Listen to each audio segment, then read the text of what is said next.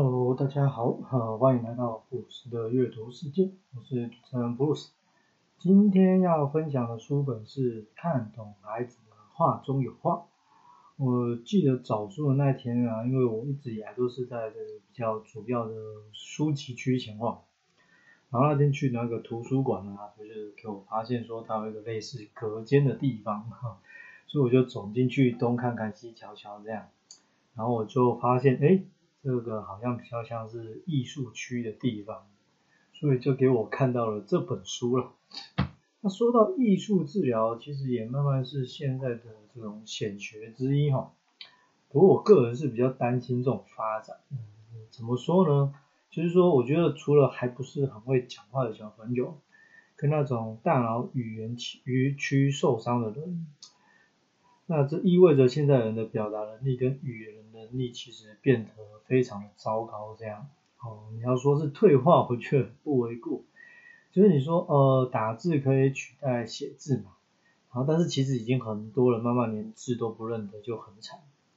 那结果怎么样？你现在连话都说不清楚，那你作为一个人类跟一般动物还有什么差别呢？来说说这本书适合什么样的阅读吧。哦，那主要当然是希望了解在绘画里面，那可以如何去判断孩子状况的人。那我觉得这本书其实也带给我其他就是关于画画可以这个去切入的观点。也就是说呢，其实你这个画画不论怎么样都是有意义的。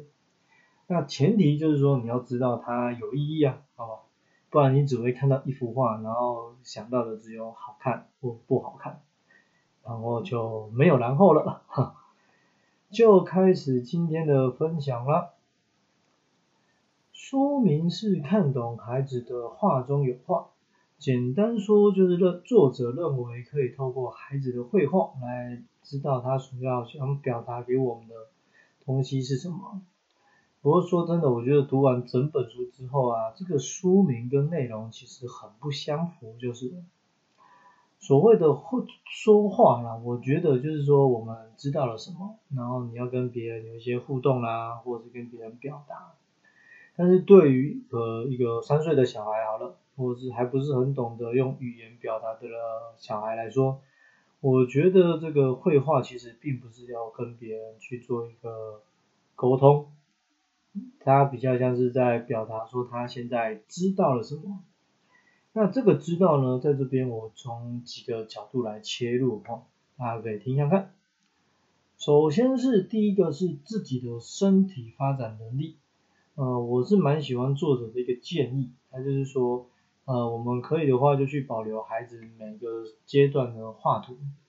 然后在这个画图旁边呢，就写上他这个时候的年纪嘛，书里面作者也是这样做的。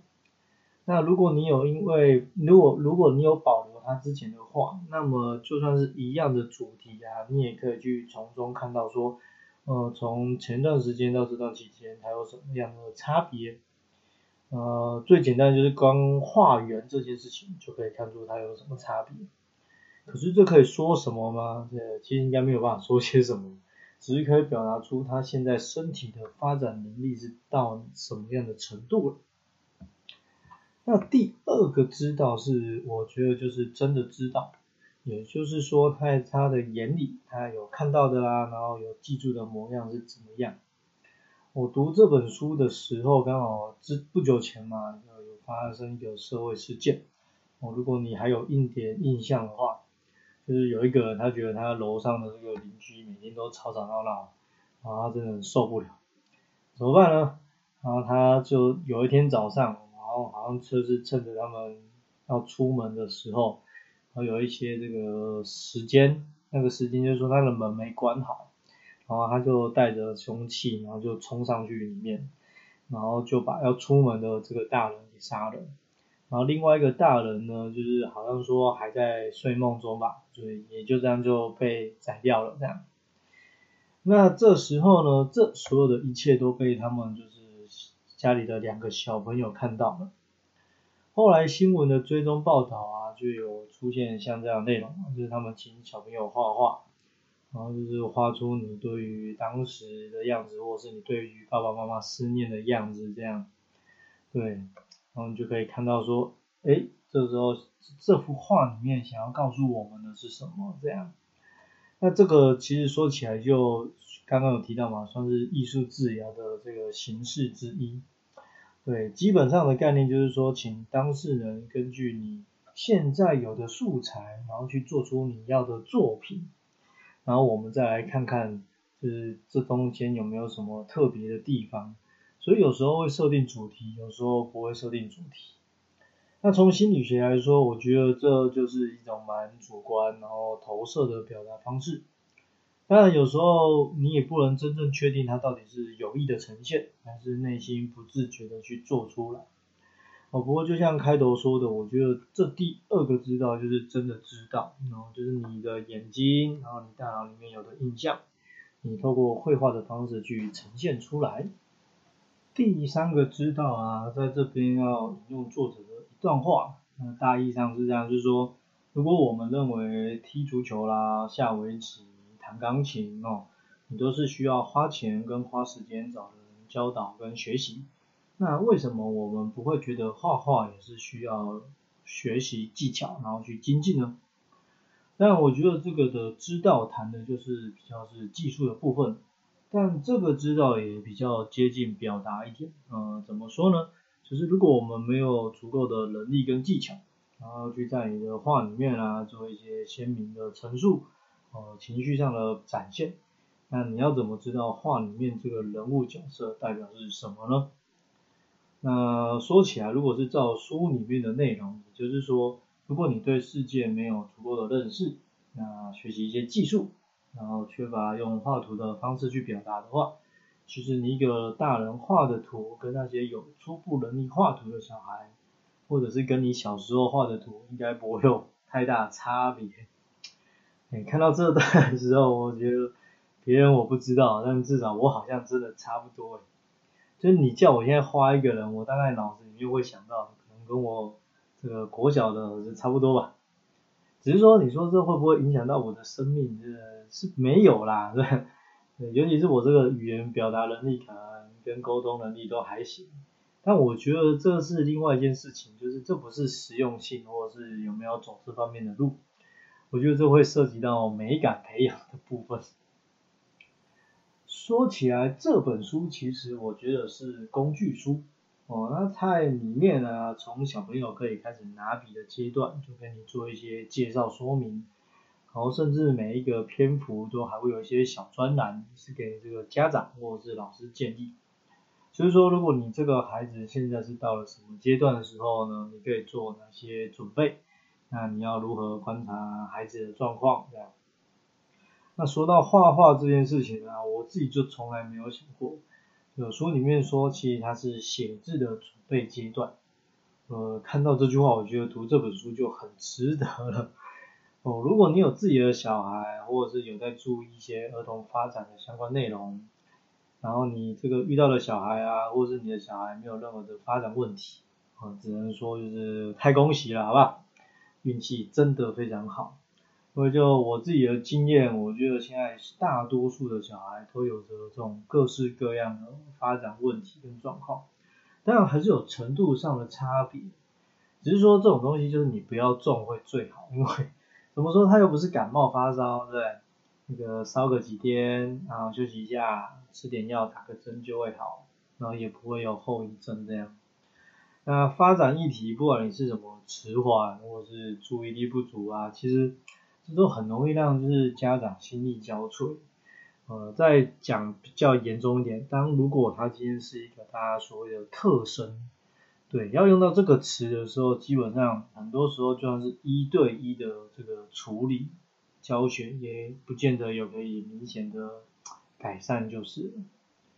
那这本书谈的是绘画嘛，那我觉得从小朋友能不能好好的拿笔画画这件事情，其实就很值得大家注意了。因为他如果连拿笔的状况都不是很好，或者是拿起笔之后做一些简单的瞄准啊、着色啊，问题也不是太好的话，那么你说接下来他真的要拿餐具吃饭，或者是真的要进行所谓的写字动作，那应该也不是很容易上手的部分，就是。在这本书里面啊，我觉得它有一个贯彻的原则，那就是作者都会请当事人画人。那书里面用的名词叫小人哦，我觉得他应该不是要骂人啊，可能纯粹觉得小朋友画的人就叫小人这样。那这个小人呢，从作者的范例里面你可以看到，差不多两岁多的孩子就具备这样的呈现能力。然后如果按照前面说的啊，我们有把这个小朋友的画做一些保留嘛，其实一路到他十岁或是国小毕业前这样，你都可以慢慢的去观察中。观察出他这这一路走来的成长差异性有哪些，但就是我们不要用比较的方式，这个就纯粹我个人想法嘛。就最近刚好有一场这个家族聚会，然后大家就在闲聊啦，就目前最近小朋友的上学啊，教育状况怎么样？突然一个长辈就跟我讲说，嗯，你是不是很在意小朋友的输赢这样？那其实对我来说，就是输赢这件事情，因为已经。存在我们自己生命中很久了嘛，对吧？然后大家也有，如果你有看我其他的呃文章或者是其他的 podcast 节目，你会发现其实就是说我其实真的很不希望呃如果有小朋友的话，呃可以越慢接触到这个议题越好，因为一定会遇到的啦，对吧？OK，那先前在《长胜心态》这本书嘛，我们也有介绍过。有那个作者以为离开运动界后，就就不容易再遇到这样的内容。那就像刚刚讲的啊，你到哪都会遇得到啊，是吧？所以我们留下小朋友小时候的话，真真的不是要跟他长大之后啦，或是跟老师学习技巧之后做一些比较，就是看看他这个发展的状况有没有什么差异性。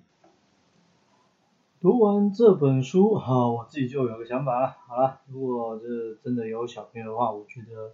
大家一定要让他有画画的空间跟机会，好不好？我觉得这个突然发现呢，画画也是一种很好的刺激形式啊，而且可以锻炼到的部分其实非常多。哦，比看他未来是不是要当一个画家啦，或一个漫画家，啦。那我觉得透过画画，你可以锻炼到的第一当然就是身体的小肌肉群嘛。对不对？然后你还可以让他分别用左右手去锻炼这个左右脑的使用，然后练习如何用画画的方式去表达，去展现出自己眼睛看到的，或者是要让别人看到的。那画画其实是一个很不容易的模式，就是，当然在这样的前提之下，父母亲的这个用心程度，我觉得也要蛮高的啦。就是说你不可能给他一幅画具，然后你放着他去画。OK，诶，两岁画画画画到了五岁，他就突然可以长出不一样的东西来，这样。那父母亲要用心的地方有哪些呢？啊，第一当然就是日常的刺激啦。简单说，你没有这个新的东西输入，他怎么可能会有这个新的东西的输出嘛？所以在平常你就要让他多多接触不同的素材跟环境。呃，当然最简单的方式就是念一些故事书。啊，除非他自己有能力可以开始自己看，然后也看得懂啊。那另外一种方式呢，比较方便的当然就是所谓的这个传播媒体。那现在还是有一派人好像就是不太希望小朋友太早接触这个三 C 产品。我个人觉得这个当然少接触是比较好，但完全不接触，第一不可能，然后第二我觉得过于极端这样。因为我觉得如果你有管制好这个看的时间，然后那个看的内容。其实整体来说，对小朋友应该也是算是正向的刺激跟发展，而且这其实也可以让大人喘一口气啊，对吧？因为也不是每个人都有那个时间能力，然后整天带小朋友出去玩，然后环游世界。所以我觉得你适时的让他看一些卡通啊，或是这个动植物的影片，其实应该也是一个可行的方式。那另外一个用心的部分是什么？就你有小孩啊，我听过别人家有小孩的，应该家姐都有听过，就是你给他准备好的话剧，最后呢，那个画布的部分通常都不是你给的，他那个很容易就变成墙壁，然后尤其是你没有布置好的墙壁，所以如果你希望透过绘画去开发小朋友潜能，那你这个时候其实一定要把时间空出来，让那个事情告个段落嘛。专心的陪伴他去画画，就你至少在旁边看着他这样。所以如果你还没有做好心理准备，或是这个空出时间来陪伴他，我觉得画画这件事情对于我来说呢，还会很容易成为两面刃。那你还不如就是先不要把画笔给小朋友好。这本书的分享就先到这里啦，好不好？呃，可能是因为一直注意儿童发展，那刚刚有说就有在关注的听众朋友应该有发现，呃，所以我其实觉得当初看到这本书的时候呢，就觉得应该要借回家看一看。